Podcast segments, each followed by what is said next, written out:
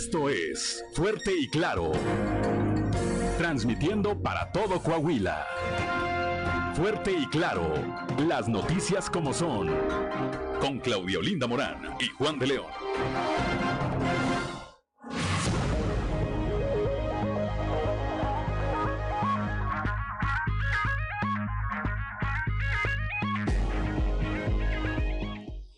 Buenos días, muy buenos días. Ya estamos en Fuerte y Claro, un espacio informativo de Grupo Región. Hoy es miércoles 2 de marzo de 2022 y hoy se celebran quienes llevan por nombre Federico. Hoy es miércoles de ceniza, de ceniza, inicia la cuaresma para quienes profesan la religión católica. Saludamos como todas las mañanas a quienes nos acompañan a través de nuestras diferentes frecuencias de Grupo Región en todo el territorio del estado de Coahuila. Mi nombre es Claudio Luina Morán y le damos la bienvenida a quienes nos escuchan por región 91.3 Saltillo en la región sureste del estado por región 91.1 en la región centro, carbonífera, desierto y cinco manantiales, por región 103.5 en la región laguna y de Durango, por región 97.9 en la región norte de Coahuila y sur de Texas y más al norte aún en la región 91.5 en región Acuña, Jiménez y del Río, Texas.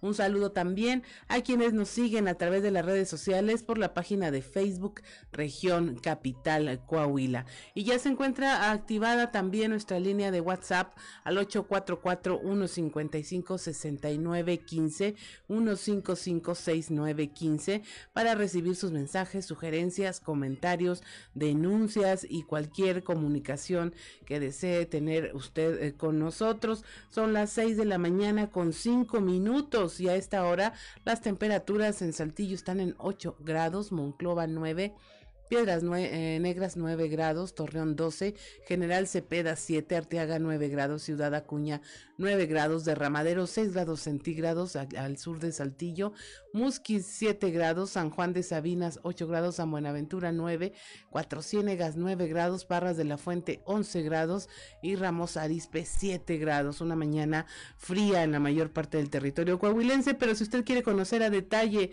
el pronóstico del tiempo para todas las regiones del estado, Vamos con Angélica Acosta.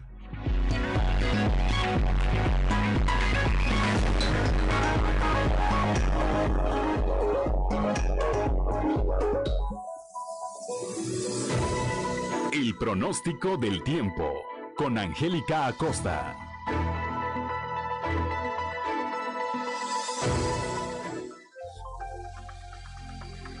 Hola, hola, ¿qué tal amigos? ¿Cómo están? Muy buenos días, qué gusto me da saludarte en este bonito y maravilloso miércoles, ya mitad de semana 2 de marzo. Estoy lista para darte la previsión meteorológica del día de hoy.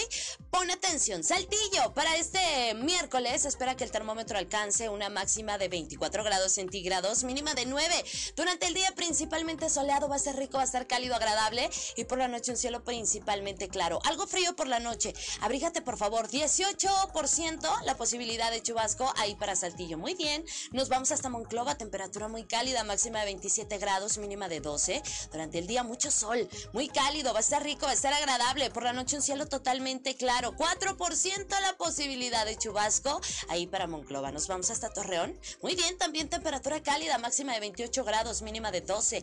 Durante el día muy cálido, mucho sol, va a estar agradable. Por la noche parcialmente nublado y bueno, pues muy baja la posibilidad de precipitación, 7%. Eso es para Torreón. Nos vamos hasta Piedras Negras también temperatura cálida, predomina el cielo soleado, predomina el cielo claro, por supuesto ahí para Piedras Negras máxima de 26 grados centígrados, mínima de 12, durante el día como te comento un cielo claro, soleado, agradable. Y por la noche de igual manera un cielo principalmente claro, 4% la posibilidad de precipitación para Piedras Negras, perfectísimo, Ciudad Acuña, máxima de 28 grados, mínima de 12, durante el día principalmente soleado, rico, cálido, agradable, disfruta, aprovecha tu día y por la noche principalmente claro, 3% la posibilidad de precipitación ahí para Ciudad Acuña. Muy bien, nos vamos hasta Monterrey, Nuevo León, ahí en la Sultana del Norte, temperatura agradable, también máxima de 24 grados, mínima de 12.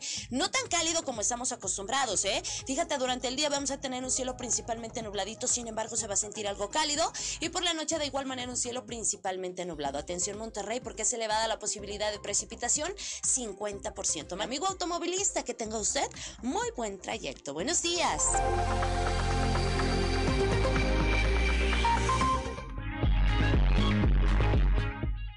Son las seis de la mañana con nueve minutos y pasamos directamente a la información. Se incendia motocicleta en plena zona centro de Monclova. Guadalupe Pérez nos tiene los detalles.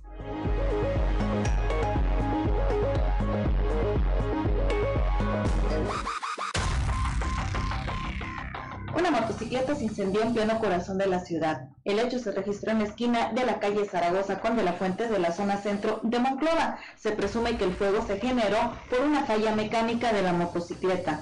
En el lugar, el conductor intentaba apagar con sus propias manos el fuego, tratando de arrastrar y mover la pesada unidad que ya se encontraba en medio de las llamas. Sin embargo, no lo logró. Afortunadamente, una tercera persona llegó con un extinguidor, logrando así contener el siniestro. Este hecho se registró en el primer cuadro de la ciudad. Todo trascendió en cuestión de segundos. Afortunadamente, nadie resultó lesionado.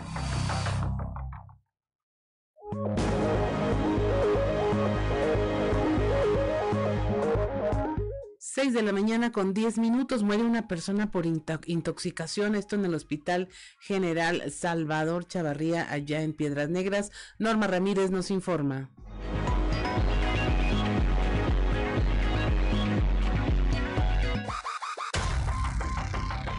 Se reportó el deceso de una persona que había ingresado intoxicada al Hospital General Salvador Chavarría, por lo que elementos de la Agencia de Investigación Criminal se entrevistaron con los médicos del área de urgencias, quien indicó que a temprana hora se había ingresado una persona de nombre César Omar N, de 26 años, que fue localizado inconsciente en su domicilio ubicado en la colonia Buenos Aires. A pesar de la intervención médica, horas después murió, por lo que el cuerpo fue trasladado al servicio médico forense en donde se le practicaría la autopsia para conocer la causa de su muerte. En los informes preliminares se estipula que sufrió una sobredosis de droga, ya que al ser encontrado en el interior de su domicilio, había una jeringa con residuos de heroína. Ante el hecho se integra una carpeta de investigación por parte del Ministerio Público en donde recaban medios de prueba, al igual que testimonios de los familiares.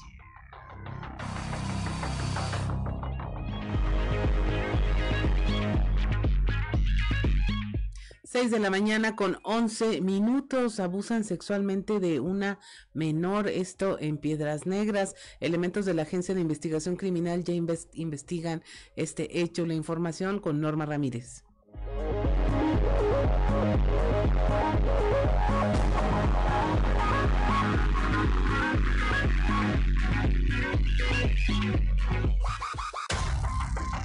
Esa es la información de carácter policiaco. Elementos de la Agencia de Investigación Criminal tomaron conocimiento de un reporte de la presunta violación cometida en agravio de una menor de edad, víctima que fue ingresada al área de urgencias en una clínica particular para ser valorada por los médicos.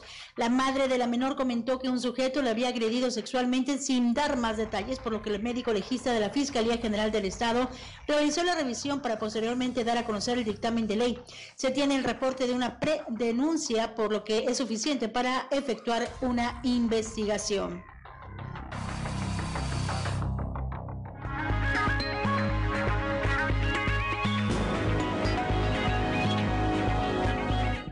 6 de la mañana con 12 minutos allá en la carbonífera. Un hombre eh, apodado el Kevin iba detenido por elementos de la fiscalía y saltó de la patrulla y se les escapa. El reporte con nuestro compañero Moisés Santiago.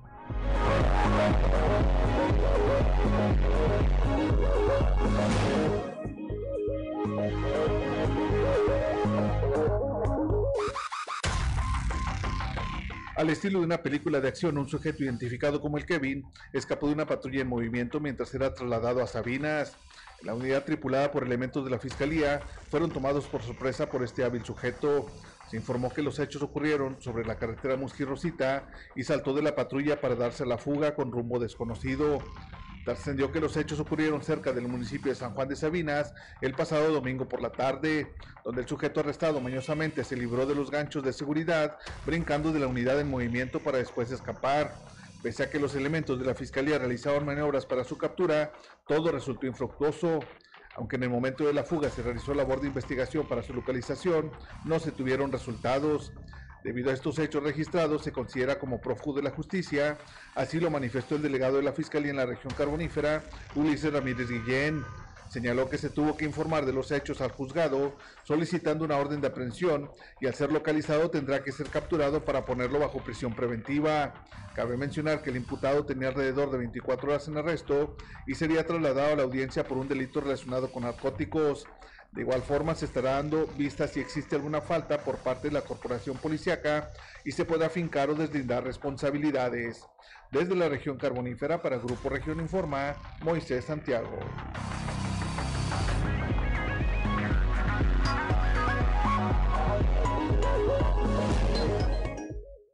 6 de la mañana con 14 minutos. Desaparece mujer en su trayecto de Torreón a Saltillo.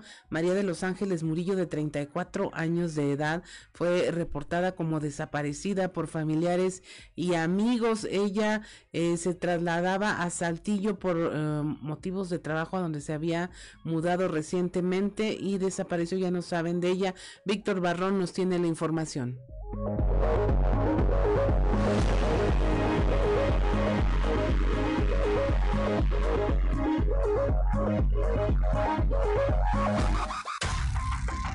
Familiares y amigos de la lagunera María de los Ángeles Murillo, de 34 años de edad, reportaron su desaparición en el municipio de Saltillo sitio al que se había mudado por motivos de trabajo. Fue desde el pasado 24 de febrero cuando Dana, de 16 años de edad e hija de la desaparecida, recibió el último mensaje de María de los Ángeles y posteriormente su número. Ya no permitió establecer comunicación. Personas cercanas a la familia informaron que la empresa donde labora la desaparecida reportó que ésta había cumplido su jornada de trabajo en la fecha antes mencionada y no se hacen responsables de lo que sucedió al abandonar sus instalaciones. María de los Ángeles es de complexión delgada, mide 1,58 de estatura, es de tez blanca, ojos color verde y como señas particulares tiene tatuajes en el brazo derecho. En caso de contar con algún dato sobre su paradero, la ciudadanía puede comunicarse al número telefónico 8718 458029 o a la línea de emergencia 911. Para Grupo Región, reportó Víctor Barrón.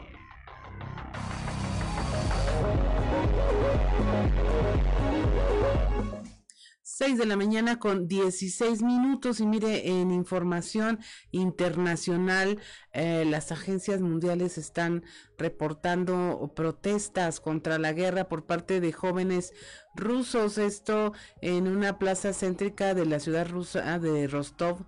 Eh, es una manifestación clandestina, por supuesto, de jóvenes contra la invasión de Ucrania, eh, con bajo mucho temor eh, a primera vista es lo que refieren las agencias internacionales. No se ve ninguna concentración política, sin embargo, son jóvenes de una ciudad relativamente cercana a la frontera con Ucrania que fueron convocados mediante la plataforma de Telegram para protestar con la contra la guerra no hay ninguna pancarta ni consigna que los delate. Eh, la policía controla los documentos de quienes se quedan demasiado tiempo en un mismo sitio y las acreditaciones de periodistas que además son fotocopiadas. En cuanto un reportero intenta sacar un micrófono, algún agente vestido de civil se acerca para contener cualquier tipo de manifestación y que se publicite cualquier cosa en contra de la guerra. Por su parte, el ejército de Ucrania reportó ah, durante la noche que paracaidistas rusos habrían aterrizado en Kharkiv en un esfuerzo por tomar la segunda ciudad más grande del país, una ciudad en la que se habla mayormente ruso. El asalto aéreo comenzó cuando las sirenas del ataque aéreo comenzaban a sonar en esta ciudad y su región circundante. A la declaración agrega que las tropas rusas atacaron un hospital militar regional y que los combates continúan. Kharkiv ha sido el epicentro de gran parte de la violencia vista en Ucrania en los últimos días, según informaron funcionarios. Ese el martes al menos hubo 17 muertos y decenas de heridos en esa ciudad. Eh, por otra parte, siguen las imposiciones económicas por parte de la comunidad internacional, Canadá anunció nuevas sanciones contra 18 personas relacionadas con el Consejo de Seguridad de Rusia, incluido el presidente ruso Vladimir Putin, y amplió las sanciones existentes contra tres entidades bancarias, incluido el Banco Central ruso. Eh, en el Capitolio en los Estados Unidos ovacionan a la embajadora de Ucrania en los Estados Unidos. Eh, eh, la presentaron es Oksana Markarova quien estuvo ahí en este evento alzando una bandera de Ucrania sentada justo al lado de la primera dama Jill Biden entre los invitados de honor a este evento. La guerra de Putin fue premeditada y él está más aislado que nunca, es lo que apuntó el presidente de los Estados Unidos en esta misma ceremonia. Eh, también ExxonMobil anuncia el retiro progresivo de un importante campo petrolero en Rusia. Este es el gigante petrolero estadounidense Exxon y bueno, las sanciones continúan. Los ucranianos en medio de toda esta conflagración están aprendiendo a fabricar bombas caseras. En un primer instante ya se les había convocado a atacar al ejército ruso con las llamadas bombas Molotov y pues esta actividad continúa y afirman que neutralizaron a 800 vehículos de un solo convoy ruso cerca de eh, la provincia de Odessa.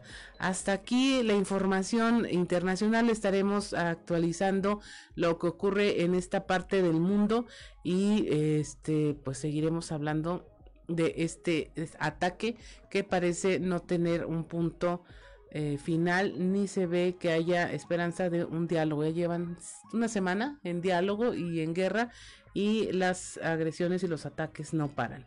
Son las 6 de la mañana con 20 minutos. Estamos en Fuerte y Claro. Regresamos.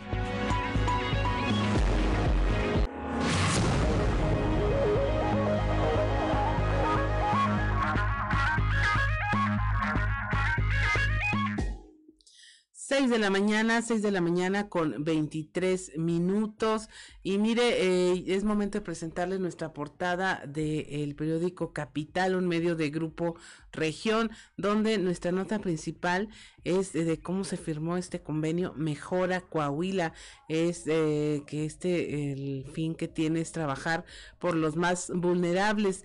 El gobernador Miguel Riquelme firmó el acuerdo Mejora Coahuila, en el que se propone mediante la Secretaría de Inclusión y Desarrollo Social del Estado, que encabeza Manolo Jiménez, potencializar obras y programas que consoliden una plataforma social para mejorar la calidad de vida de las familias, todo las más vulnerables. También le hablamos de esta agenda que se está ya definiendo por parte de las colectivas eh, feministas locales que dieron a conocer oficialmente el calendario de actividades que se van a llevar a cabo en este mes para conmemorar el Día Internacional de la Mujer y que iniciará con la callejoneada Violeta. También le hablamos de cómo Saltillo tendrá su primer maratón en pro del turismo el próximo 2 de octubre ya se está planeando llevar a cabo un gran, un primer maratón en la ciudad llamado el Maratón Saltillo La Moderna, que además de promover el deporte busca posicionar a la capital como un punto turístico. También le tenemos de cómo los diputados locales del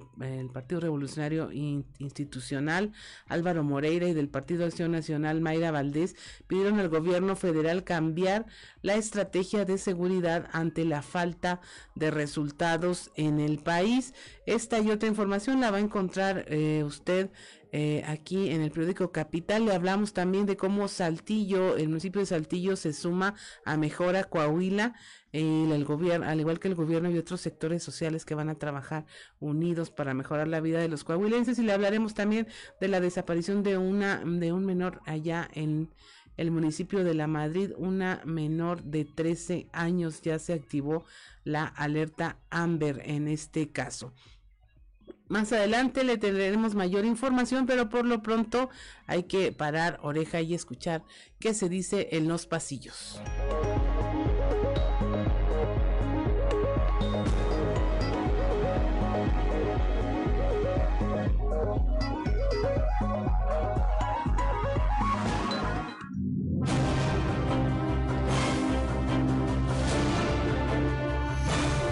En el cartón de hoy, inexplicable, que nos muestra el delegado federal en Coahuila, Reyes Flores Hurtado, quien lleva cargando una enorme bolsa de dinero que dice presupuesto programas sociales, mientras que a su lado está Salvador Hernández Vélez, quien es el rector de la UADC y que tiene en su mano cargando una bolsita muy chiquita de dinero que dice presupuesto universidades.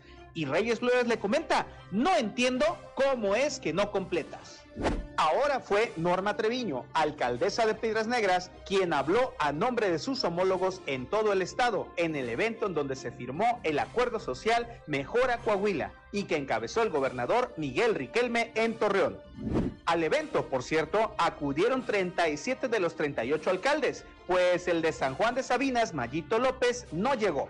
No avisó que no llegaba y ni siquiera mandó representación, mientras que la de Musquis, Tania Flores, llegó rayando y justo al inicio de la ceremonia. A ver, a ver, ¿qué pasó? Como lo han hecho ya en varias ocasiones, los de Frontera y Monclova, Roberto Piña y Mario Dávila hicieron juntos el viaje y así se regresaron a la región centro una vez concluido este. Sobre Dávila Delgado habrá que destacar que ocupó lugar en la mesa principal, compartiendo con el de Saltillo, Chema Fraustro, Norma Treviño de Piedras Negras y Emilio de Hoyos, de Acuña además de los representantes del sector privado Roberto Cabello y Jesús de la Garza. Poco a poco comienza a verse el trabajo de la nueva dirigencia del PAN en Coahuila y ayer Elisa Maldonado y Gerardo Aguado sostuvieron un encuentro de trabajo con sus legisladores locales, Mayra Valdés, Natalia Virgil y Rodolfo Walls. Este muchacho me llena de orgullo.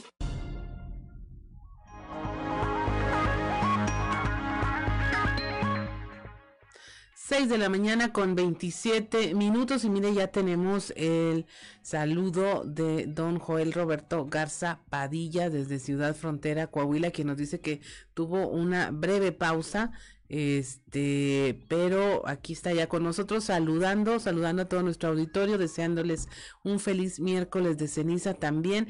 Y en su frase del día de hoy, Joel Roberto Garza Padilla nos dice, una persona no envejece cuando se le arruga la piel, sino cuando se le arrugan los sueños y las esperanzas. Un saludo a don Joel Roberto Garza Padilla allá en Ciudad Frontera. Y es momento de irnos a un resumen de la información nacional. Inicia marzo con 13.115 nuevos casos de COVID y 382 eh, muertes. Aún así, la Secretaría de Salud informa que se han reducido en un 36% los contagios y que en las últimas cinco semanas la mayor parte de los casos estuvieron presentes en el grupo de 30 a 39 años de edad, posteriormente el de 19 a 39 años y en una tercera instancia de 40 a 49 años. Las entidades que cuentan con un mayor número de casos activos son Baja California Sur, la Ciudad de México, Colima, Aguascalientes y Tlaxcala. Desaprovechado el talento de las mujeres, según el Instituto Mexicano para la Competitividad, el IMCO, en su análisis de los estados con lupa de género 2022, el país está por debajo del promedio mundial de mujeres que trabajan y sus 32 entidades federativas enfrentan retos para ofrecer condiciones laborales equitativas, mientras que en estados como Colima la tasa de participación económica femenina es de casi 56%, que es similar a la de los Estados Unidos en otras entidades como Chiapas, su tasa de participación es de solo el 31%. Sorprende explosión de gas a habitantes del centro de Zacatecas. Esto fue en una vivienda del centro histórico de la capital zacatecana. Eh, cimbró puertas y ventanas de decenas de viviendas. Esta explosión presuntamente ocasionada por acumulación de gas en una casa y tienda de abarrotes. Cae una combi de puente vehicular en el Estado de México, en Tlanepantla. Seis pasajeros resultaron lesionados, dos de gravedad. Entre estos últimos, una mujer que cruza el segundo mes de embarazo. Esto al caer la combi del transporte público de un puente vehicular. La joven de 25 años, así como un hombre de 40, fueron trasladados al hospital de traumatología de, eh, de el IMSS y en el lugar fueron atendidas cuatro personas, tres de ellos por crisis nerviosa, entre los que se encontraban dos menores de edad. Un deslizamiento de tierra en Tijuana afectó a 90 viviendas. Tras este reporte, las autoridades realizaron una inspección en la que se percataron de daños estructurales en al menos 90 casas. De estas, 35 fueron etiquetadas en rojo, es decir, que ya serán inhabitables. Las personas fueron trasladadas a un refugio finalmente licitan desde suadero hasta salsa valentina y harina de hot cakes para alimentos en la oficina del secretario del Palacio Nacional. La Secretaría de Hacienda, sin embargo, declaró desierta esta licitación, es decir, nadie cumplió con los eh, eh, lo que se necesitaba para poder atenderla era una licitación para adquisición de alimentos por un monto de 1.7 millones de pesos. Esta licitación contenía productos como suadero, surimi, lomo de de pierna de cerdo, lasaña, salsa valentina. Hacienda planeaba gastar hasta 1.7 millones de pesos en la adquisición de estos alimentos para la oficina del secretario eh, del presidente Rogelio Ramírez de la O, localizada en Palacio Nacional. Y hasta aquí la información nacional. Vamos ahora a darle un panorama estatal de todo lo ocurrido en las regiones del estado, iniciando con nuestra compañera Guadalupe Pérez allá en la región centro, donde se activó la alerta Amber tras la desaparición de una menor en la Madrid.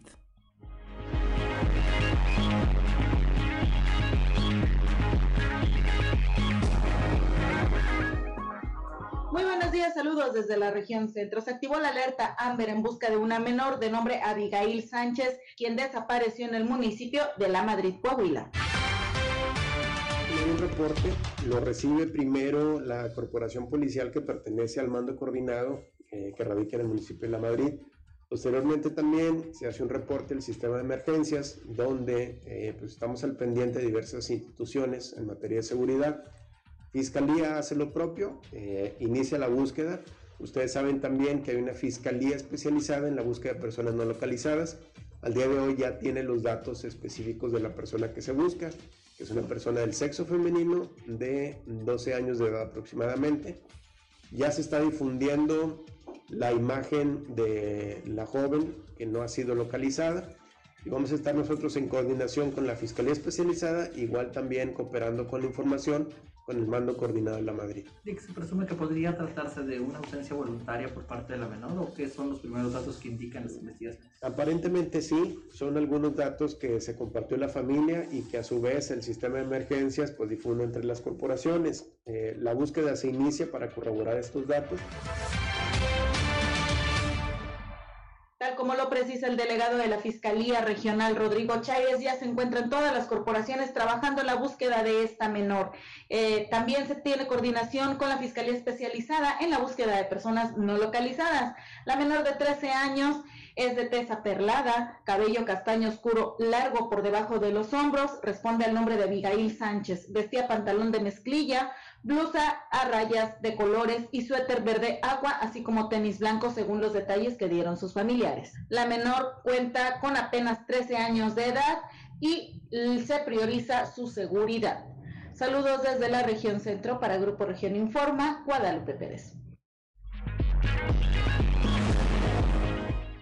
6 de la mañana con 34 minutos allá en el norte eh, se vuelve a hablar del uso de la cannabis para ayudar en tratamiento de epilepsia. Nuestra compañera Norma Ramírez habló con Lourdes Valencia, fundadora de la asociación Emanuel en pro de los niños con autismo, quien dice que bueno, ya hay menores recibiendo estas terapias y están mejorando.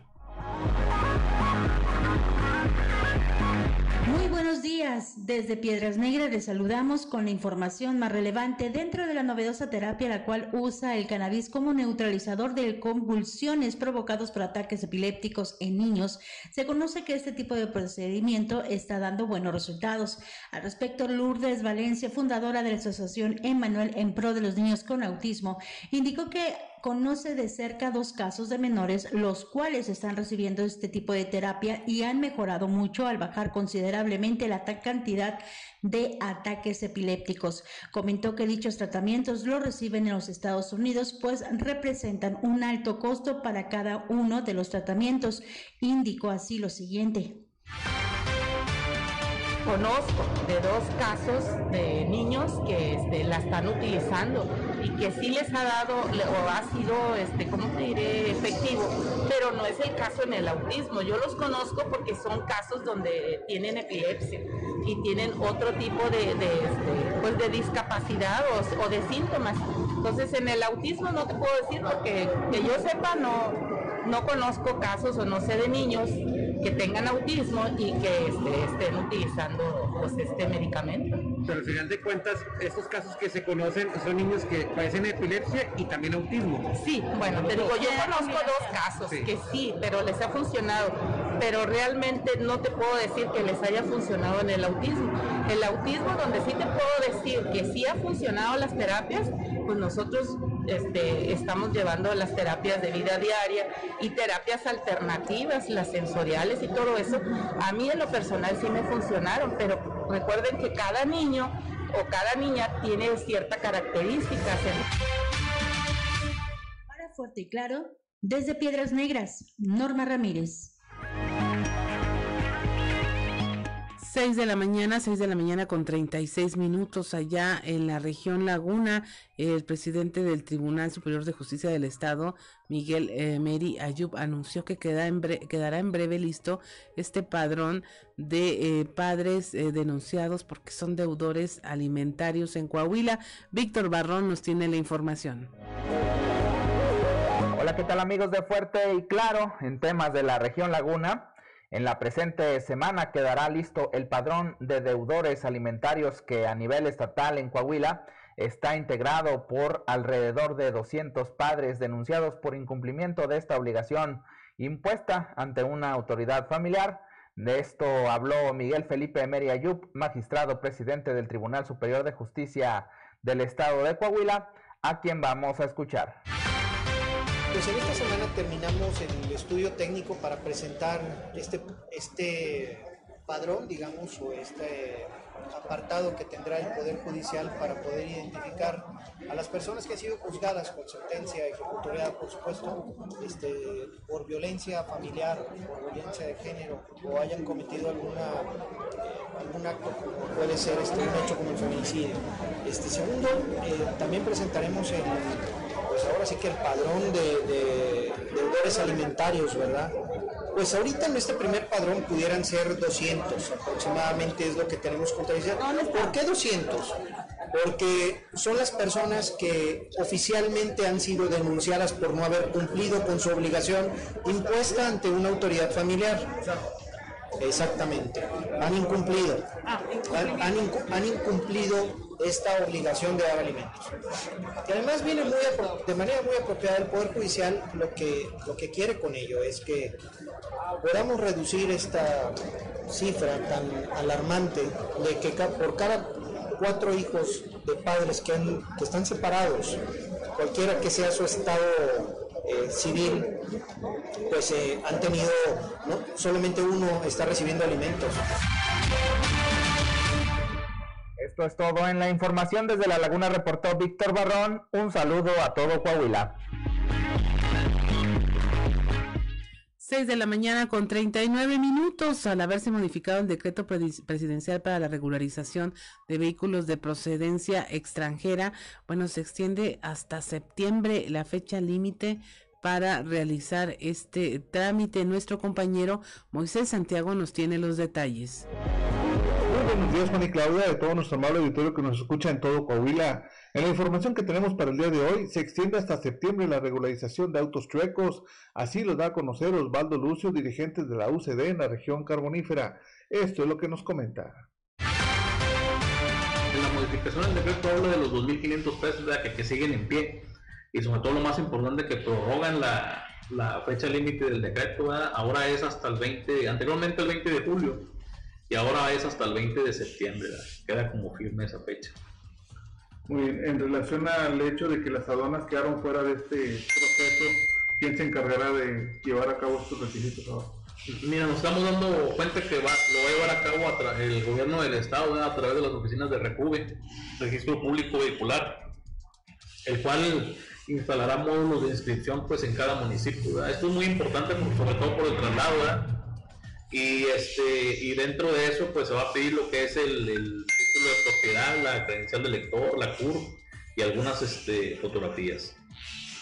Porque Andrés Manuel eh, les exhorta a las entidades federativas, sobre todo al gobierno de Coahuila, eh, donde les pide que, que sea un costo no muy elevado para el trámite de placas y los derechos de control vehicular. Porque si checamos ahorita, eh, el promedio medio de un vehículo mexicano anda más o menos entre 3 y 4 mil Esta es la información que tenemos para todos ustedes desde la región carbonífera para Grupo Región Informa, su amigo y servidor Moisés Santiago. Que tengan un excelente día. 6 de la mañana con 41 minutos, estamos en Fuerte y Claro, regresamos.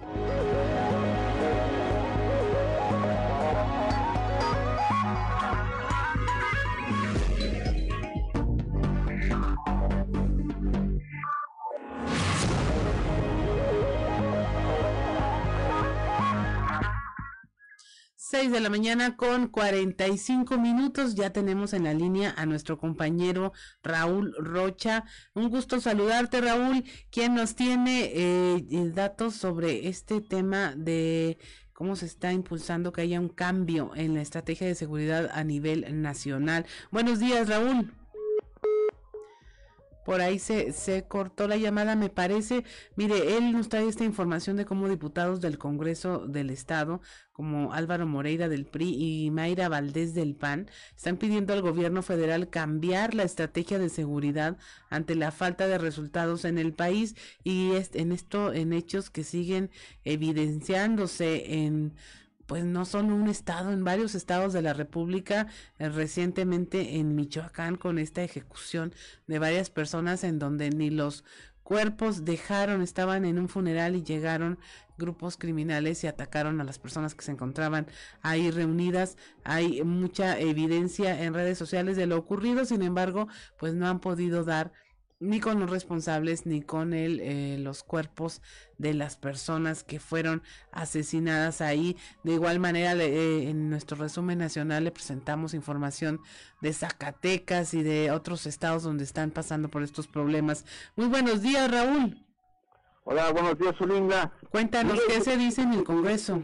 Sí, ayer platicamos con los diputados que regresaron ahí a las sesiones ordinarias y pues preguntábamos sobre sus conceptos y lo que acaba de pasar en Michoacán, algo que ha impactado eh, a todos los mexicanos y ahí alguna opción que pareciera que al que menos ha impactado es al mismo presidente. Y bueno, algunos expresaron diversas opiniones, recuerdo a esta estrategia de seguridad que se ha implementado eh, a través del gobierno federal y señalaron que sigue evidenciándose ante estos hechos sangrientos como el que se ve en Michoacán pues fin de semana pasado que pareciera ser que esta, esta, este sistema o esta medida de seguridad no han funcionado. Por ejemplo, el diputado local Álvaro Moreira señaló que el gobierno desestima los hechos violentos que están registrando en diferentes estados del país, puntualizando por supuesto lo que se dio el fin de semana en Michoacán. Escuchamos, por favor. Y todo se desestima en todo momento dicen que aquí las masacres ya no existen y todos los días lamentablemente vemos sucesos como esto en diferentes estados de la República estados que eran muy tranquilos, muy seguros, como, como Zacatecas, muy bonitos para visitar, donde recibían mucho turismo, ahora se ven afectados en una gran medida por este tema de la inseguridad. Vimos el, caso ya en Michoacán, terrible lo que sucedió, y, se toman, yo creo que, eh, pues no, no, no, quisiera utilizar una mala palabra de a la ligera, pero sí la información a conveniencia, ¿no? Entonces yo creo que estamos pasando por una situación muy difícil que siempre se, se, pasa culpando al pasado, pero el presente no se resuelve. Ya tenemos muchos años, ya la, casi la mitad del sexenio, y se sigue culpando a lo que estaba atrás. Ya el momento yo creo que de gobernar y sobre todo de cambiar la estrategia de seguridad, que nos damos cuenta que no, que no resuelve las cosas, que no está funcionando. Yo creo que se necesita un cambio de timón. 6 de la mañana con 48 minutos. Así es, Raúl, pues la preocupación pues se hace extensa y no solo a una sola de las bancadas, según vemos en tu información, es general. Sí, no, también la gente, el producto de la diputada Mayra Valdés, señaló en el sentido también que es y pues decepcionante, dice que a lo largo de la mitad del gobierno federal siga culpando a otros eh, a otros gobiernos y no se está actuando en consecuencia y más aún cuando está viendo la ola de violencia que existe en muchos estados del país y sobre todo hay un, un punto importante que estos brotes de violencia donde pareciera que se están repuntando son eh, estados donde eh, acaba de entrar la gestión estatal de, del Partido Moreno, ¿no? Entonces dice que es ahí una coincidencia, es algún punto coincidente donde hay que tomar en cuenta, ¿no? Así es, pues esperemos que, que pues no sea como llamadas a misa estos pronunciamientos que luego vemos que son interesantes, son importantes, pero caen en oídos sordos, pero bueno, ya está al menos ahí este eh, pronunciamiento de cambiar la estrategia de seguridad porque pues es algo que nos atañe a todos y cada estado está haciendo su esfuerzo, pero en lo colectivo pues vemos que las cosas van empeorando en lugar de mejorar. Muchas gracias, Raúl. A la linda. Que tengas un excelente día mm, de miércoles de ceniza, por cierto. En unos momentos más vamos a estar platicando con nuestra compañera Leslie Delgado. Ella, bueno, eh, tiene como una de las fuentes eh, de cobertura la diócesis de Saltillo y vamos a hablar y platicar un poco con ella de cómo se va a celebrar este año esta ceremonia de la imposición de ceniza, que bueno, eh, se ha pasado por la modificación de ciertos protocolos para que se pueda seguir llevando a cabo. Tengo entendido que en algún año incluso se evitó totalmente. Entonces vamos a ver cómo eh, está esta celebración este año, en donde pues seguramente eh, habrá muchas personas que ya están esperando este inicio de la cuaresma. Buenos días, Leslie. Hola, ¿qué tal? Muy buen día, Clau. Te saludo con gusto a nuestras escuchas y que nos sigue a través de las redes sociales. Efectivamente, pues como hemos dado puntual cobertura a todas las eh, pues celebraciones eucarísticas de la religión católica, pues bueno, hoy inicia un periodo muy importante para eh, pues esta religión, precisamente es este miércoles de ceniza que como anteriormente pues habíamos eh, anunciado aquí en nuestro medio de comunicación respecto a este eh, pues comienzo de los 40 días de eh, cuaresma y pues bueno comentarle a nuestros escuchas y a, quien, a nuestros seguidores en las redes sociales que el día de hoy a las 8 de la mañana el obispo eh, de Saltillo, Monseñor Hilario González, realizará una celebración eucarística, pues bueno, por la bendición de estas cenizas. Posteriormente a la una de la tarde también realizará una misa en eh, una parroquia que se sitúa al norte de la ciudad y a las 5 de la tarde eh, realizará otra en el Ojo de Agua, esto pues como parte de este eh, pues periodo litúrgico que comienza el día de hoy. Y también pues comentarte Klaus que mucha gente pues sí tiene aún esta duda de por qué se realiza eh, o por qué se aperturan estos 40 días eh, rumbo a la, a la cuaresma, sobre todo a la Semana Mayor, eh, la imposición de ceniza. Y pues bueno, mencionarles que eh, se coloca esta cruz de ceniza en la frente a las personas mientras se repiten frases como polvo eres y en polvo te convertirás o conviértete y cree en el, en el Evangelio. Y pues bueno, esto se hace o esta práctica se realiza eh, simbolizando los 40 días en que Jesús eh, estuvo en el desierto eh, donde pues se inhibió de agua y de comida, este proceso espiritual pues que él vivió. De esta manera la Iglesia Católica pues quiero simbolizarlo eh, como una antesala a la Semana Mayor. Este año en la Semana Santa pues se realizará del 10 al 17 de abril. Eh, recordemos que inicia con pues el, el, domingo de Ramos o de donde se reparten estas palmas Posteriormente, pues es el Jueves Santo, donde se realiza la última cena, el lavatorio de pies. El Viernes Santo, donde se hace esta simbología o este recordamiento de la pasión de Cristo y su crucifixión. El sábado de gloria, que es el proceso eh, que vivió Jesucristo antes de resucitar, y pues bueno, el domingo de resurrección. Ante esto, recordarle pues a, a nuestros escuchas que eh, pues la diócesis de Saltillo pues ha pedido muy fervientemente que pues esta situación mundial siempre esté dentro de, sus plegarias y pues el Papa Francisco también pues ha sido muy enérgico y enfático a que las oraciones sean dedicadas pues a la situación pues, de guerra que está pasando eh, Ucrania y Rusia. Y pues bueno a grandes rasgos es lo que el día de hoy se va a vivir en las parroquias de aquí de la ciudad que, que tome sus precauciones. También va a haber pues estas cenizas en bolsitas para las personas que no puedan asistir y pues bueno, la información, claro. Así es, Leslie, pues sí, la oración va a ser por la paz en esta cuaresma, esperamos que haya mucha gente que se una a estas eh, peticiones colectivas que de alguna manera deben de funcionar y mover el universo. Exactamente, y de igual manera, pues seguir respetando los protocolos sanitarios dentro de las parroquias. Eh, hay una apertura para que asistan a las misas, para que... ¿50% Leslie o cuánto? 50%, 50%. Ajá, para que los presbíteros también pues impongan la ceniza en la frente y sobre todo pues eh, que si ustedes son católicos o fervientes a esta religión, pues bueno, asistan a las parroquias de su localidad, claro. Así es, pues muchas gracias Leslie por esta información muy importante para el día de hoy, para que usted sepa a dónde dirigirse y cómo eh, puede hacer para participar de esta celebración del inicio de la cuaresma. Muchas gracias Leslie, que tengas una excelente mañana.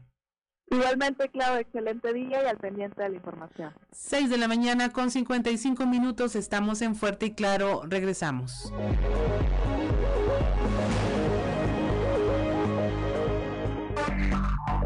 Enseguida regresamos con Fuerte y Claro.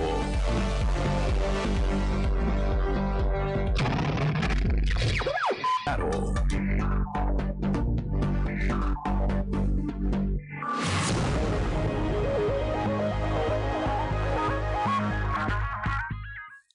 6 de la mañana con 59 minutos. Regresamos a Fuerte y Claro.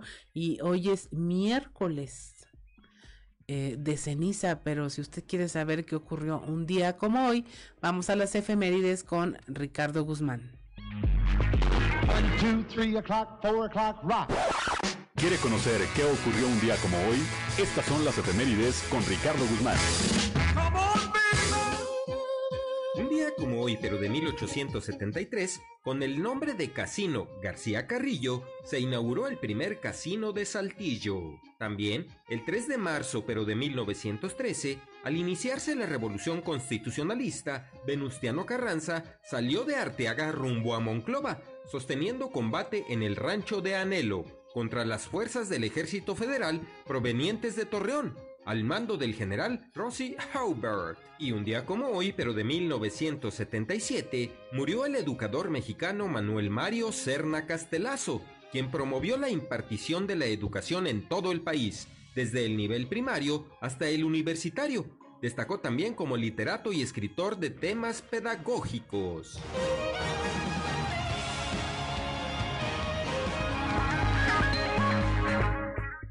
Son las 7 de la mañana y es momento de escuchar la colaboración Duerme Vela con Cintia Moncada.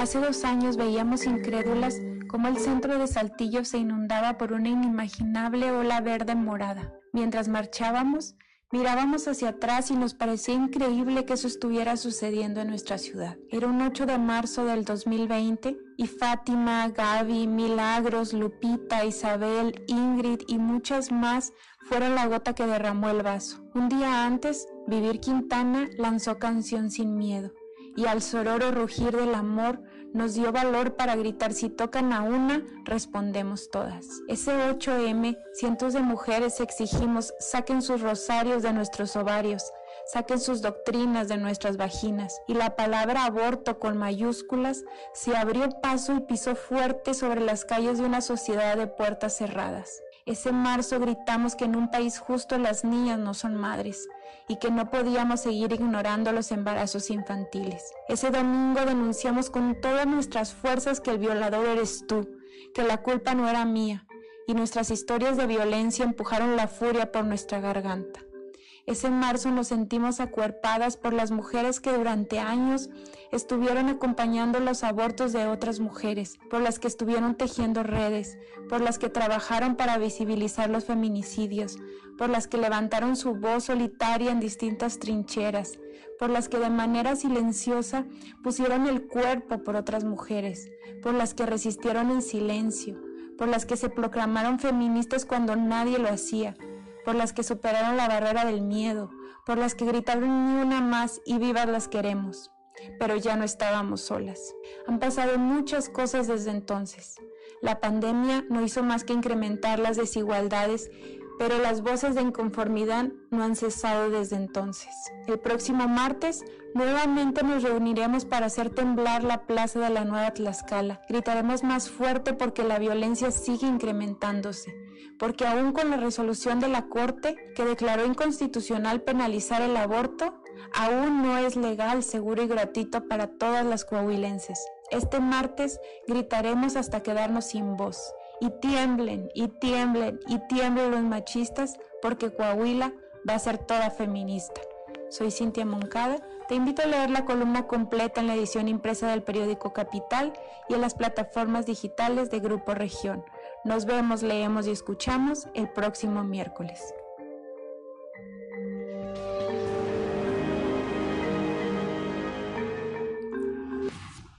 7 de la mañana con 3 minutos pasamos directamente a la información. Hasta un 50% se encarecieron los productos que se utilizan para la comida de cuaresma, como las lentejas, los orejones, camarón y pescado seco, además de otras leguminosas. Al respecto, habló Eduardo Ruiz, locatario del mercado de abastos, quien señaló que para su negocio, negocio en esta temporada aún así se registran mayores ventas.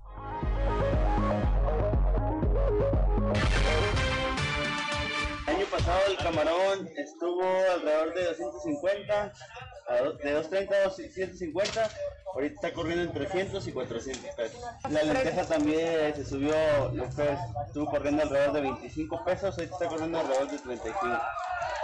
De 30 a 35.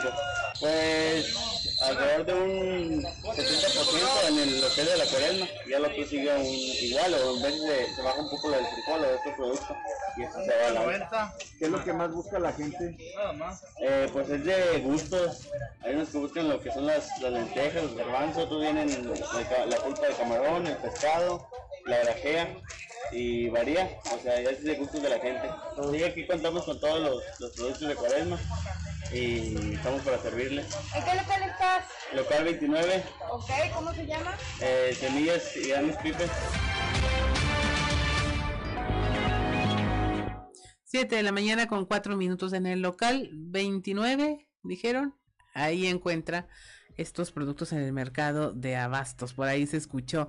Este martes se dio a conocer que el próximo 2 de octubre se va a llevar a cabo el primer maratón en la ciudad llamado Maratón Saltillo La Moderna. Además de promover el deporte, tiene como objetivo posicionar a la ciudad como un punto turístico y que además sea un evento que se realice anualmente. Así lo anunció José Francisco Cosío, responsable de este evento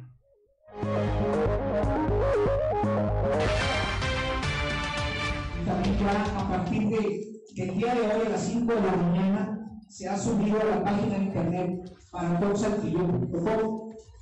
Este recorrido ya lo puedes descargar en PDF, lo puedes ver digitalmente y puedes ver una liga también interactiva por ahí que, que puedes que puedes tú este, manipular y ver la altimetría y demás. Por supuesto, mide 42.195 metros y y ni un metro más y ni un metro menos de Luis Lagunet, lo va a decir de qué forma lo, van, lo, lo están certificando y lo están ahí por ahí este, pidiendo y revisando y demás.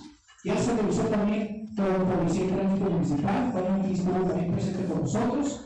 O sea, es un tema que ya se ha platicado muchas veces y que en las redes sociales aquí Gustavo presente me ha dicho, oye, este recorrido, este recorrido. Estamos tranquilos, el día primero de marzo lo vamos a conocer para 7 de la mañana con 6 minutos, bajo la convicción de trabajar en equipo e impactar de forma directa en los indicadores de desarrollo, el gobernador Miguel Riquelme, alcaldes y alcaldesas coahuilenses, miembros de cámaras y organismos empresariales, la sociedad civil organizada, firmaron en La Laguna el acuerdo social Mejora Coahuila. Este eh, se basa en la estrategia de 19 ejes principales con la finalidad de reducir la marginación y unificar esfuerzos en la construcción de una sociedad más incluyente y solidaria.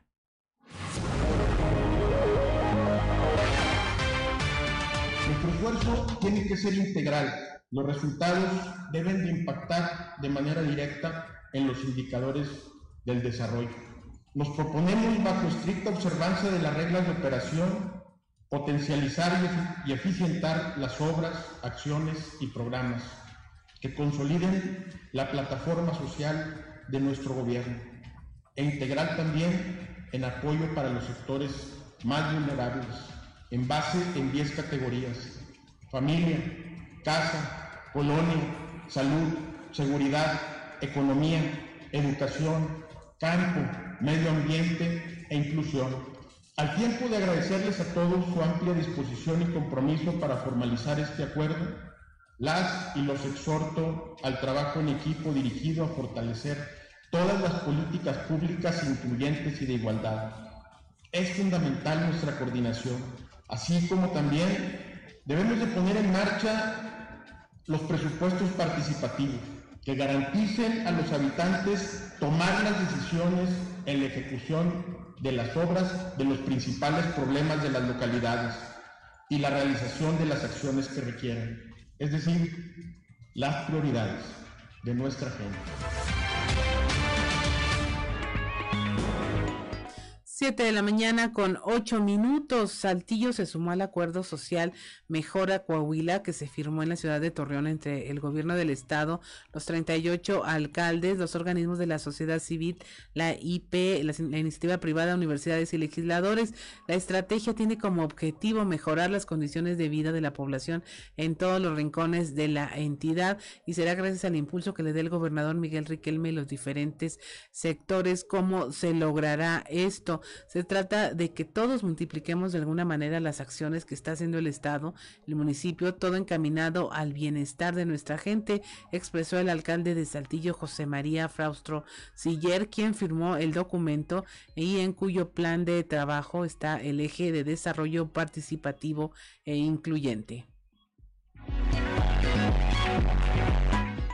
7 de la mañana con nueve minutos. Por otra parte, el alcalde de Parras de la Fuente, Fernando Orozco, eh, prevé un aumento en la ocupación hotelera en este municipio. Le estaremos hablando de esto en un momento más porque queremos pasar directamente ya a la entrevista con Madi. Ella es activista feminista de Furia Saltillo. Ella nos va a platicar de las actividades del 8M. Ayer tuvieron una rueda de prensa en donde eh, presentaron todo lo que se va a hacer este mes y queremos que usted esté enterado y enterada para que eh, participe y se involucre en estas acciones tan importantes. Muy buenos días, Madi. Buenos días, buenos días. Un, gusto platicar contigo. Cuéntanos, ¿qué se va a hacer? ¿Qué tenemos para este mes de marzo? Bueno, para este mes de marzo, pues es recordarles que el día 8 no se celebra, se conmemora, conmemoramos a todas aquellas mujeres que hicieron historia para traernos a este punto en donde estamos el día de hoy. Para conmemorar eh, en el mes de marzo tenemos bastantes actividades, pero eh, las más importantes pues las vamos a explicar un poquito. El día 6 de marzo, que pues es este domingo, tenemos una callejoneada violeta por nuestros derechos. empezamos eh, aquí en Saltillo en el Minador y terminamos en la biblioteca de la Alameda.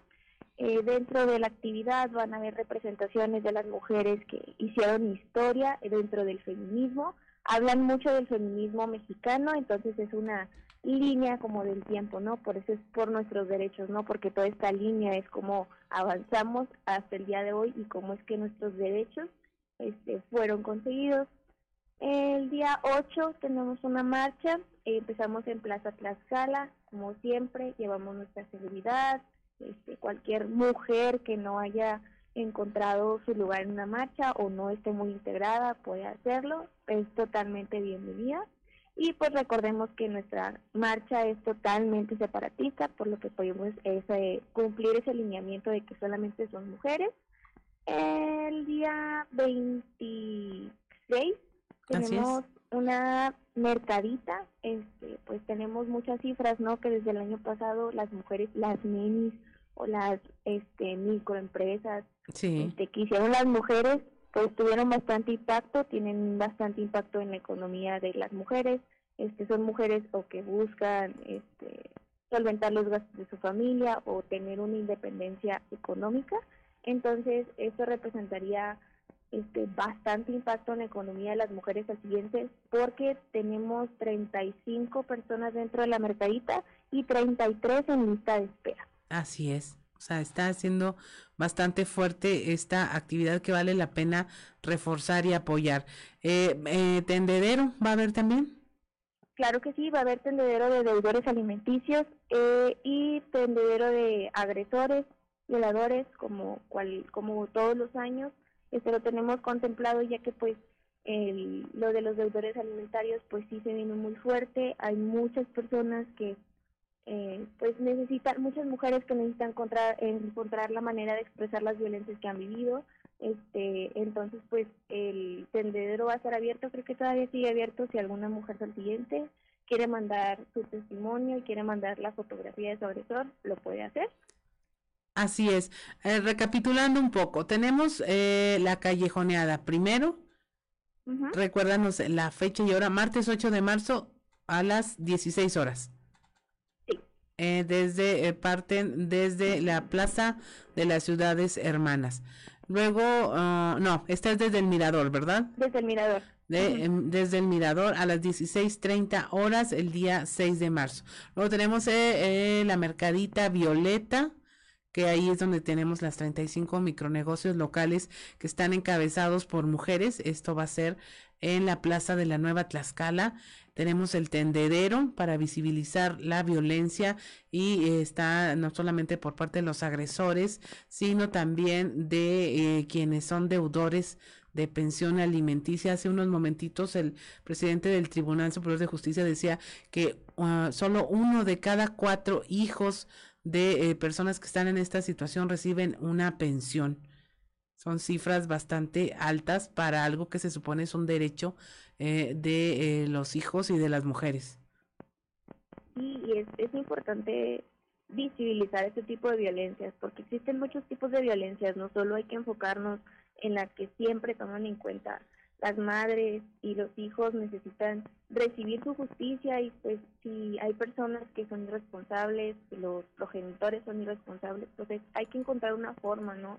De que los, las personas, los niños, las infancias tengan lo que merecen, no solamente ser ignorados, porque pues la ah. justicia nos debe muchísimo en ese sentido. Así es, Madi. ¿Consideras tú que hay avances en todo esto desde la primera vez que se celebró, bueno, que se conmemoró hasta ahora?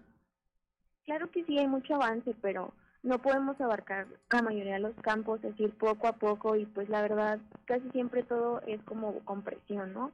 Porque pues si las personas no presionamos, no vamos, decimos, pues sí, realmente somos muy ignoradas. Entonces, pues al día de hoy sí hay mucho avance, pero son avances que no han logrado las personas que están en puestos políticos o en cualquier otro lugar que digamos que son las personas que nos brindarían justicia, todo fueron las mujeres, todo fueron las morras, porque pues al final del día todo lo hacemos por nosotras para poder eliminar estas violencias que nos persiguen día con día. Así es, estamos viendo que participan varias colectivas. ¿Quiénes, ¿quiénes están participando con ustedes? En colectivas tenemos a Matatena, Manada, Proyecto Mujeres, Roma, Aquelarre Materna, Red Púrpura, Sociedad para Trascender, Hermandad Lésbica, las Constituyentes MX, Todas México, nosotras tenemos otros datos, Mujer Montaña, Soroperas, Más Mujeres Coahuila, María Lasper, está Red Aborto Seguro Saltillo y el Frente Feminista Radical. Estamos hablando de más de una decena de colectivas. Exacto, somos bastantes, pero pues aquí como trabajamos la horizontalidad, pues todas tenemos que ser mencionadas, ya que pues todas aportamos y todo lo que se hace dentro de la colectiva es decisión de todas. Claro que sí, Madi. Para quienes nos escuchan, nada más, recuérdanos, eh, ¿todas las actividades son separatistas o hay unas en donde se puedan involucrar ambos géneros? La callejoneada es familiar, entonces ahí puede entrar cualquier persona, no importa. En la marcha pueden entrar infancias en el, en el contingente de las infancias, pero solamente son varones hasta los 12 años. Si ya sobrepasan esa edad ya no pueden entrar. Dentro de la mercadita también, en la carrera Violeta Mujer Maravilla, también hay que mencionarles, el día 27 a las 7 de la mañana, a las 8, llegan a las 7 para partir desde el TEC y ahí sí solamente son puras mujeres. Va a haber un taller de defensa personal el 26 de marzo que tiene un costo de 100 pesos, entonces ahí pues sí, solamente mujeres. Y el taller de mujeres invirtiendo en su vida que lleva certificación, que es el 2 y el 3 de abril, también solamente participan mujeres.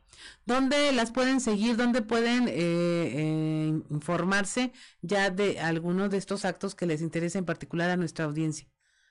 En Facebook nos encuentran como Furia Saltillos y en Twitter y en Instagram nos encuentran como Furia-Saltillo.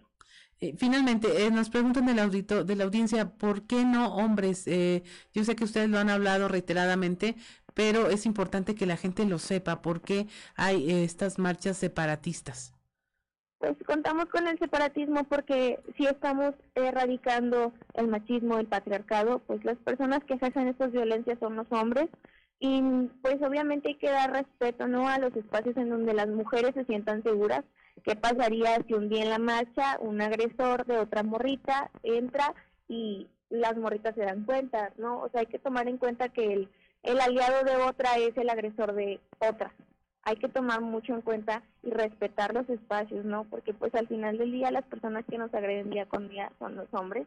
Independientemente de todo hay que tomar este respeto y este cuidado, ¿no? Se supone que vamos a un lugar de lucha porque muchas de las cosas este, se nos dictaron como que éramos dependientes de los hombres, entonces buscamos nuestra independencia, buscamos nuestra emancipación, entonces que los hombres entren a las marchas se encuentra como un protagonismo y, es un riesgo un riesgo latente porque al final del día no sabemos si ese hombre ha agredido, si es un deudor alimentario, si es un violador, entonces, pues sí, hay que respetar estos espacios para que las mujeres se sientan seguras. Así es, pues ahí está la invitación y eh, a participar. Hay varios caminos en los que puede hacerlo eh, y definitivamente lo peor que puede hacer una es quedarse solo viendo y se puede participar de muchas maneras. Muchas gracias, Madi. Estaremos al pendiente del desarrollo de todas sus actividades y por favor más adelante para que nos cuentes cómo va en cada una de estas actividades que se realizan.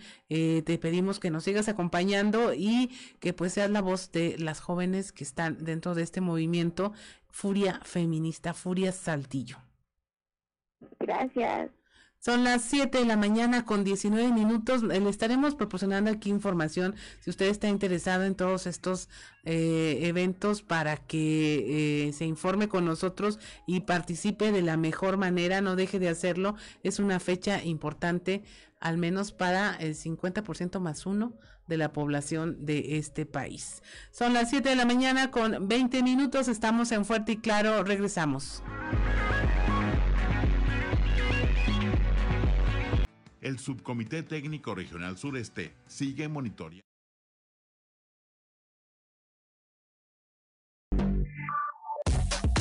Trizas y trazos con Antonio Zamora.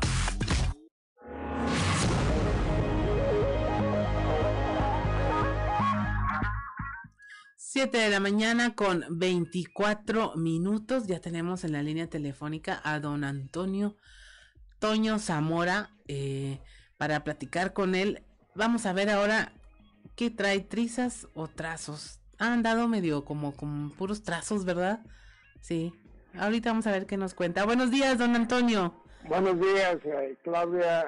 Pues yo creo que, mira... Eh, Anda usted muy conciliador.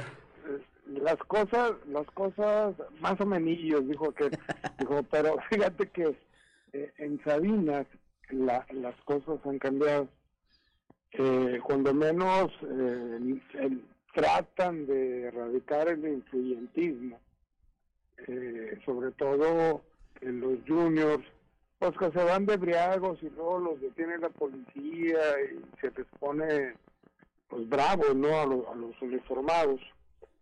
Tal vez el caso del hijo de, de una exalcaldesa que que fue sorprendido por ahí junto con sus amigos, este, iba manejando, iba briago, este, y pues dijo, y a él le pedían la licencia y él pedía a su vez a los policías que presentaran su nombramiento como policías, ¿no?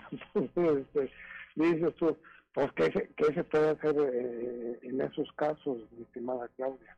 Así es. pues qué, qué se puede hacer. Y eh, bueno, lo bueno es que ya se les está quitando poquito lo, lo influyentes. Pues lo bueno es que, que están mejorando ahí las cosas con, con la profesora, con la maestra Diana Aro, Diana Aro Martínez, están haciendo las cosas. Ahora, eh, ah, hay un video por ahí que circula este, con el susodicho, con el hijo de la exalcaldesa. Ajá. Y, y, la verdad es que, que no vemos, no escuchamos palabras altisonantes y, y demás. No, a lo mejor lo que le molesta, lo que le molesta en un momento dado puede ser la exhibida que le dieron. Pero pues nada más, o sea, yo creo que no es nada del, del otro mundo, ¿no? Aquí no han detenido borracho y manejando. Eso es una buena pregunta que deberíamos de contestar todos. No, yo creo que alguna vez este, a alguien o a la mayoría o a algunos de los que nos están escuchando en este momento, por los ha detenido la, la policía, uno de los retenes, y pues de, repente sale a relucir el influyentismo, de decir yo soy fulano, no sabes quién soy, te voy a, te voy a dejar sin chamba y demás, ¿no? Ojalá y continúe la, la alcaldesa por ese rumbo, por ese eh, por ese camino de, de, erradicar el influyentismo en Sabinas y yo creo que eso eso es bueno, Claudio. Así es, pues ya ve acá en la Ciudad de México, allá en la Ciudad de México, cómo ventilan a todos los que caen ahí en el famoso torito. No sí. importa si es artista, político, política, quien sea. Sí, yo creo que, que, Regulín va a entender que, que, va a tener que comportarse, ¿no? Así es, don Antonio. Oiga, y, y hablando, bueno, pues allá tiene alcaldesas y todo. ¿Cómo anda el movimiento feminista para ese lado? Fíjate que el movimiento feminista sucede cada que anda Vélez Siller por acá. de verdad. De verdad, sí, porque pues tú la conoces, eh, es una mujer muy chambeadora y trae por ahí un programa muy interesante de las mujeres y anda en sus recorridos por los municipios, Montuadora en Frontera, en todos los municipios. ¿Y, y por qué? Pues que de, lo, lo, que quiere Dele y ese movimiento es que simple sencillamente se respete a, a, las mujeres, ¿no? Como debe de ser. Además, a, ayer, eh, comentarte otra cosa, en la Madrid desapareció una niña de, de sí. 13 años, este y pues todavía hasta ayer no la encontraba, ¿no? A la, mira, ella llegó con su mamá de Saltillo, tenía poco tiempo en la Madrid, sí. y lo más seguro es que se había regresado para allá. A la muerte debe estar en Saltillo, ¿no? Para 13 años, dices tú, como liso para irse a Saltillo, en caso de que se haya ido a Saltillo, ¿no? Ojalá y así sea, porque ahí la van a encontrar, este, supongo. Ojalá y eh, sea una escapada de casa o algo así. Sí, sí, porque es muy común, porque te regañó la mamá, porque eh, lo que sea. Aquí en Muclava, fíjate que se han dado casos muy muy raros, por ejemplo, un niño que, que, que ustedes debieron de haber dado cuenta ya, un niño que, que se suicidó porque lo regañó la mamá. Sí. Este, y, y ese es el problema, ¿no? De que ahora, con, ¿cómo les dicen a, a, a los chavos de ahora? Eh, la, generación la, generación de cristal, que le la llaman. Generación, la generación de cristal. Y eso es muy claro porque apenas les gritan los papás y se sienten y lloran y cuánto y quieren hacer tantas cosas, ¿no? Ojalá y todo eso se, se componga.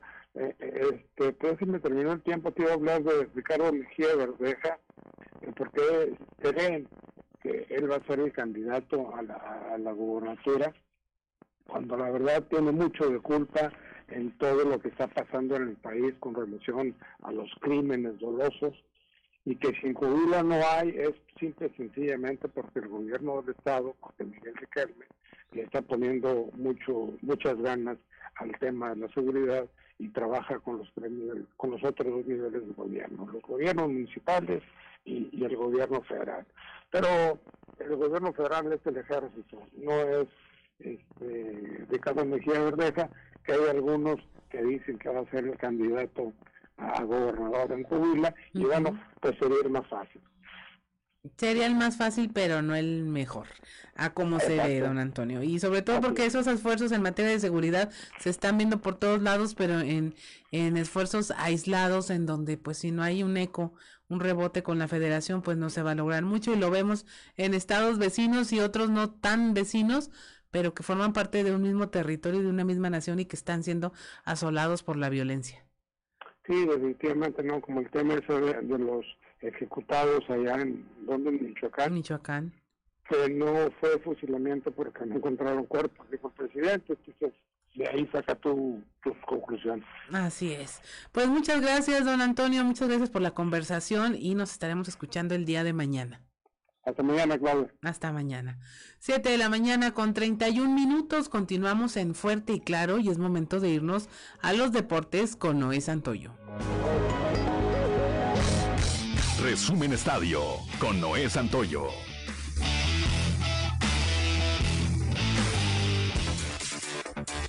Las Águilas del América continúan sin poder ganar en casa. Desde octubre del 2021 no lo hacen y el día de ayer desaprovecharon la oportunidad ante los Gallos de Querétaro. Pero Santiago Solari y su equipo una vez más mostraron poco nivel de fútbol y al final el partido quedó empatado a un gol. Los Gallos lo hicieron de último minuto. Con este resultado el futuro de Solari pende de un hilo para continuar en el banquillo de los azulcremas. Se espera que en las próximas horas se darán a conocer noticias al respecto sobre la continuidad del estratega. Otros resultados que se dieron el día de ayer fue el empate a uno entre Puebla y Juárez, lo que pone en riesgo la cima de los poblanos en la tabla general. Toluca cayó ante los Choros de Tijuana dos goles por uno. Monterrey y León empataron a cero goles, al igual que Mazatlán y Necaxa. El día de hoy Atlas recibe a Pachuca, Tigres a Cruz Azul, Atlético de San Luis a Chivas y Santos Laguna a los Pumas. Cuando todo parecía indicar que el futbolista mexicano Irving Lozano estaba cerca de regresar a las canchas, ocuparía más tiempo de recuperación y existen grandes posibilidades de que se pierda la última serie de partidos de la selección mexicana en el octagonal de la CONCACAF, según han publicado diversos medios en Italia. El Chucky podría volver a jugar hasta abril y la directiva del Napoli ya le habría avisado al cuerpo técnico de Gerardo Martino de cara a los partidos que disputará México ante Estados Unidos, Honduras y El Salvador, duelos en los cuales el combinado azteca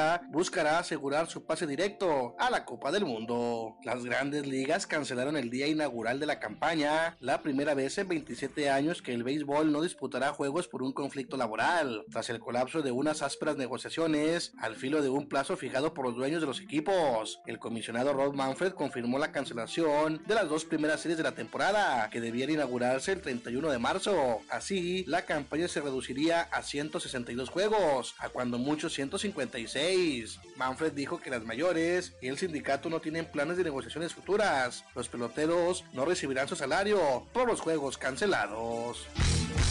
Resumen Estadio con Noé Santoyo.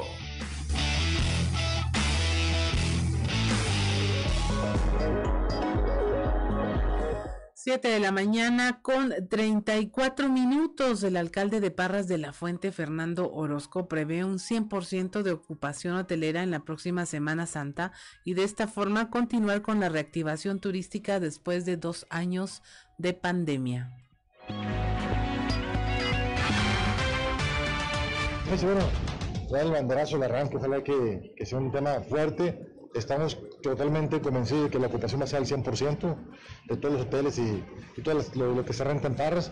Y estamos este, capacitándonos bueno, con los talleres, con las reuniones de trabajo que tenemos con los hoteleros y restauranteros para que puedan continuar con la medida de seguridad, para que esta pandemia se mantenga un poquito como hasta hoy, que ha bajado y este, eso depende de que la economía siga activa. Una derrama económica alternativa, este, normalmente en esas fechas, para la pandemia, ¿cuánto sabe? Fíjate que estuvimos investigando el tema, pero usted es muy dedicado a hablar del tema, porque tuvimos un bajón tremendo los últimos dos años que, que queremos mejor decir, a partir de este año subimos comparativo a hace cuántos años. Entonces sí, que te dame oportunidad y brincando primero esta Semana Santa, darte una, un número exacto de cómo estuvo la, la derrama. El objetivo es recuperarse en ese sentido. Recuperar el tema económico, me preocupa mi gente que vive de eso y hace poquito con la bendición de cascos Mm. respiraron mucho los, los, los comerciantes de que dependen del turismo.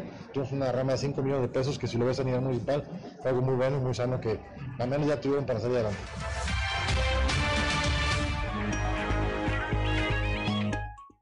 7 de la mañana con 35 minutos. El DIF municipal va a arrancar este jueves con una llamada terapia grupal de duelo.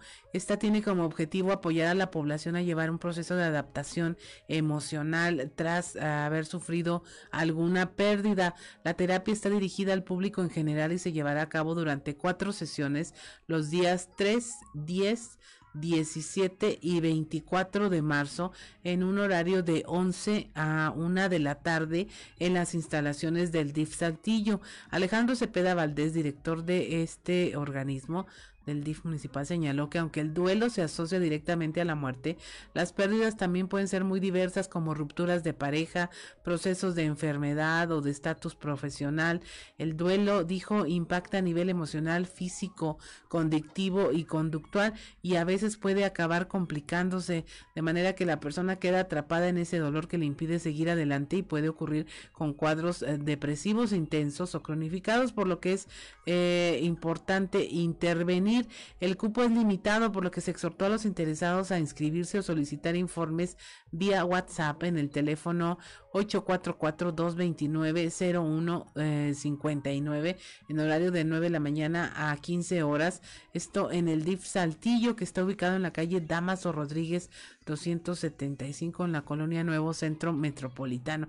Así que si usted tiene o conoce personas que aún no resuelven este tipo de duelos, pues es una buena oportunidad para hacerlo de la mano de profesionales. Es una terapia grupal de duelo. Es eh, para región sureste, pues va a ser en el DIF Saltillo y puede eh, tener esta información ahí en la página del municipio. Continuando con la información, son las 7:37 de la mañana. Va a continuar el módulo permanente para vacunación de rezagados en Nueva Rosita. Esto durante este mes, eh, esto va a estar en el Hospital General de Nueva Rosita. David Alejandro Musigarza, jefe de la jurisdicción sanitaria número 3, señaló que se estarán aplicando 250 dosis diarias para el refuerzo de la población de 30 años en adelante y para mayores de 18 a los que les falte la primera o segunda dosis. Marzo con esta misma mecánica. Vamos a estar aplicando alrededor de 250 dosis diarias en el hospital de lunes a viernes, de 9 de la mañana a 1 de la tarde. Esto para dar continuidad y cumplimiento a las especificaciones, a las indicaciones que se nos ha hecho por parte del subcomité técnico de COVID en la región carbonífera de promover la vacunación, de que hagamos conciencia a todos los vecinos, todos los familiares, quien falte de aún de aplicarse esta dosis, ya sea la primera, la segunda o el refuerzo en los casos de mayores de 30 años que puedan acudir. Eh, si se les complica un día, bueno, por eso tenemos de lunes a viernes toda este, una semana y al menos la indicación ahorita es continuar de manera permanente. Creemos que será durante el mes de marzo, ¿verdad? Para que aprovechen todas las personas de los cinco municipios de la región carbonífera que estén pendientes, que acudan con su papelería correspondiente a aplicarse esta vacuna. 7 de la mañana con 39 minutos. Por otra parte, en Monclova la respuesta hacia el tema de la vacunación no ha sido muy positiva, al menos en lo que respecta al bloque de vacunación de refuerzo de 30 a 39 años. Claudia Garza de eh, El Toro, encargada de la campaña de vacunación, dijo que este jueves y viernes en el gimnasio municipal de Frontera se tendrá vacunación empresarial para trabajadores no hemos tenido la respuesta que, esperábamos, está yendo menos gente, tal vez porque estamos hablando de un bloque eh, donde la gran mayoría de las personas está laborando, se les puede estar dificultando el asistir a los eh, días que tenemos programados durante la vacunación, pero afortunadamente eh, vamos a tener manera de subsanarlo, ya que jueves y viernes de esta semana en el gimnasio Rodolfo Luna, previo todo organizado, obviamente tenemos vacunación de drive-thru empresarial. Entonces, toda esta población de gente que eh, no ha podido ir a vacunarse, pues esperamos que sí este, tengamos, eh, lo tengamos en el drive-thru empresarial. Va a ser en el gimnasio Fuentes.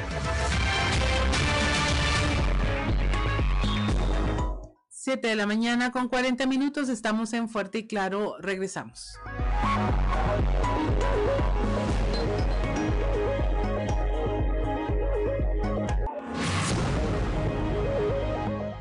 Siete de la mañana con 44 minutos, es momento de irnos a un resumen de la información nacional. Inicia marzo con 13.115 nuevos casos de COVID y 382 fallecimientos.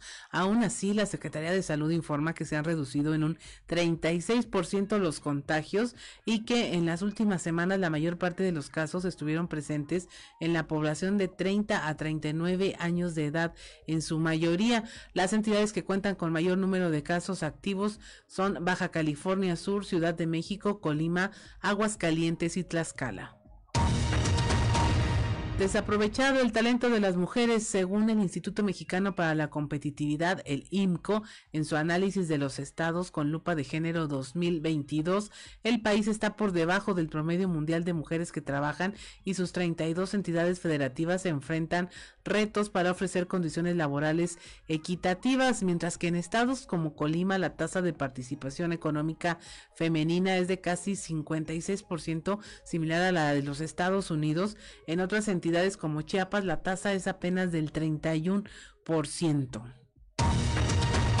Sorprende explosión de gas a habitantes del centro de Zacatecas. Esta explosión cimbró puertas y ventanas en decenas de viviendas del centro histórico de la capital zacatecana, presuntamente ocasionada por acumulación de gas en una casa y tienda de abarrotes. Ahí la explosión ocurrió en una inmueble de dos pisos en donde habitaban dos mujeres y un niño. Tras la potente explosión, vecinos socorrieron a las tres personas sacándolas del lugar justo antes de que se desplomara el inmueble dejando solo daños materiales.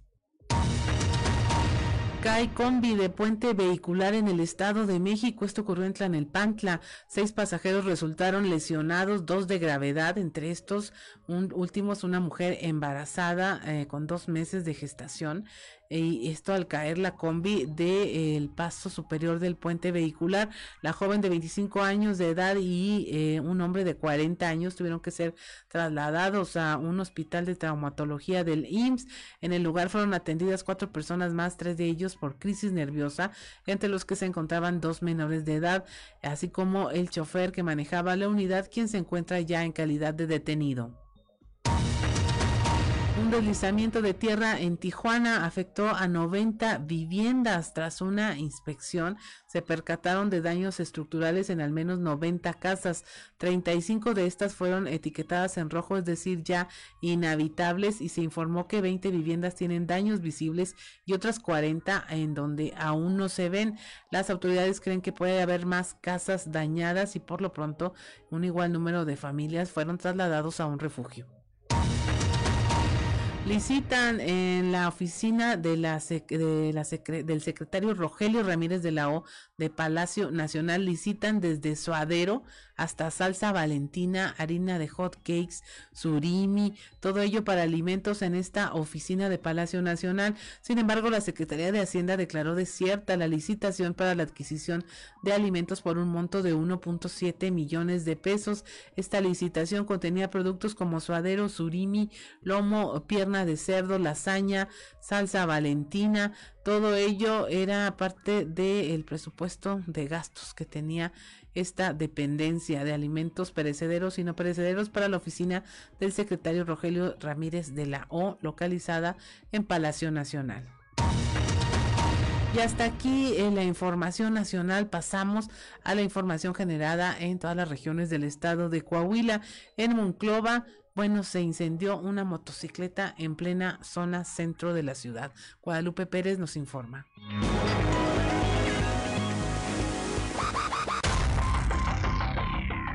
Una motocicleta se incendió en pleno corazón de la ciudad. El hecho se registró en la esquina de la calle Zaragoza con de la Fuente de la zona centro de Monclova. Se presume que el fuego se generó por una falla mecánica de la motocicleta.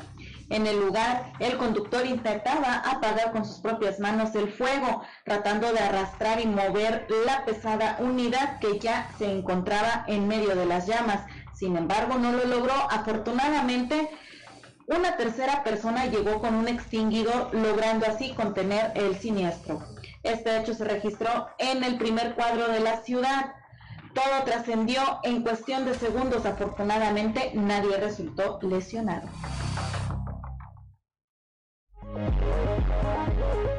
7 de la mañana con 48 minutos, una mujer eh, procedente de La Laguna, María de los Ángeles Murillo, de 34 años de edad, viajaba a Saltillo por trabajo y desapareció. Eh, familiares y amigos reportaron su desaparición en el municipio de Saltillo, sitio al que se había mudado por motivos de trabajo. Víctor Barrón nos informa.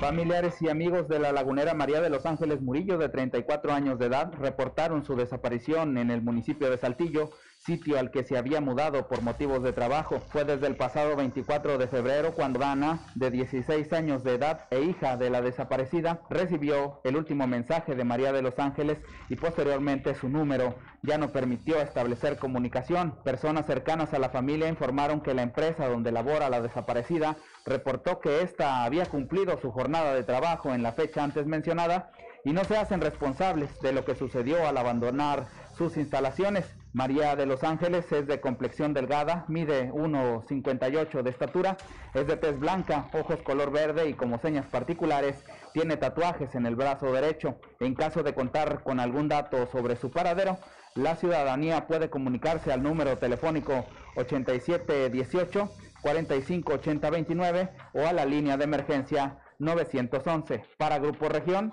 reportó Víctor Barrón.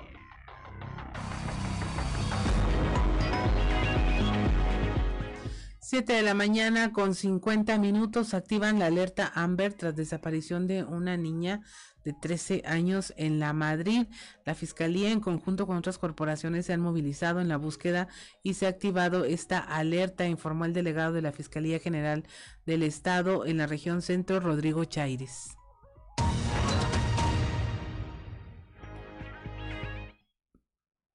7 de la mañana con 51 minutos. Piden diputados al presidente cambiar la estrategia de seguridad. Diputados del Congreso del Estado como Álvaro Moreira del PRI y Mayra Valdés de eh, Acción Nacional pidieron al gobierno federal cambiar la estrategia de seguridad ante la falta de resultados en el país y que siguen evidenciándose ante hechos sangrientos como el que sucedió en Michoacán el pasado fin de semana. 7.51 de la mañana encarecen productos para la comida de cuaresma. Hasta un 50% han encarecido los productos que se utilizan para la comida de cuaresma, como las lentejas, orejones, camarón y el pescado seco, además de otras leguminosas. Al respecto, Eduardo Ruiz, locatario del mercado de abastos, señaló que para su negocio aún en esta temporada se van a registrar mayores ventas. Este martes se dio a conocer que el próximo 2 de octubre se llevará a cabo un primer maratón en la ciudad llamado el Maratón Saltillo La Moderna, que además de promover el deporte tienen como objetivo posicionar a la ciudad como un punto turístico y que además sea un evento que se realice año con año, lo anunció José Francisco Cosío, responsable del evento. Colectivas feministas se unen para visibilizar los derechos de las mujeres. Eh, luego de una rueda de prensa, diversas colectivas feministas locales dieron a conocer oficialmente el calendario de actividades que se llevarán a cabo en este mes para conmemorar el Día Internacional de la Mujer. La sociedad, la iniciativa privada y el gobierno firman el acuerdo social Mejora Coahuila. Esto bajo la convicción de que trabajar en equipo es impactar de forma directa en los indicadores de desarrollo. El gobernador Miguel Riquelme, alcaldes y alcaldesas, miembros de cámaras y organismos empresariales, sociedad civil organizada, firmaron en La Laguna este acuerdo social Mejora Coahuila. El DIF municipal arrancará este jueves con la llamada terapia grupal de duelo, que tiene como objetivo apoyar a la población a llevar un proceso de adaptación emocional tras cualquier tipo de pérdida. Son las 7 de la mañana con 53 minutos y mire, vamos a ofrecerle una actualización de este tema que a nivel internacional está impactando a, todos los países y que es la guerra Rusia-Ucrania. en las últimas noticias de este conflicto, el ejército ucraniano denunció que militares de Rusia fueron aerotransportados a la región y que los combates continúan. Ya hay jóvenes rusos que protestan contra la guerra de una manera muy, muy atípica. Eh, imagine usted una manifestación clandestina donde se reúnen en una plaza de la ciudad rusa de Rostov del Don, eh, no se acercan demasiado entre ellos, se miran de reojo, están rodeados por policías, eh, no tienen pancartas, sin embargo se reunieron ahí en señal de protesta a través de la aplicación Telegram donde fueron convocados y sin ninguna pancarta ni consigna, pues están dando a eh, conocer su inconformidad ante la guerra. Ahí, bueno, incluso la prensa está eh, seguida de cerca de agentes vestidos de civil que impiden que se cubran este tipo de manifestaciones. También el ejército de Ucrania reportó que paracaidistas rusos habían aterrizado en Kharkiv, que es la segunda ciudad más grande del país. Ahí se habla en su mayoría ruso y el asalto aéreo comenzó justo cuando las sirenas de ataque comenzaron a sonar en Kharkiv y la región circundante. La declaración agrega que las tropas rusas atacaron un hospital militar regional y que los combates continúan. Y bueno, más adelante le estaremos informando en el resto de los espacios informativos cómo va esta situación que pues conmociona a nivel mundial. Son las 7 de la mañana con 55 minutos. Mi nombre es Claudia Olinda Morán y esto fue Fuerte y Claro.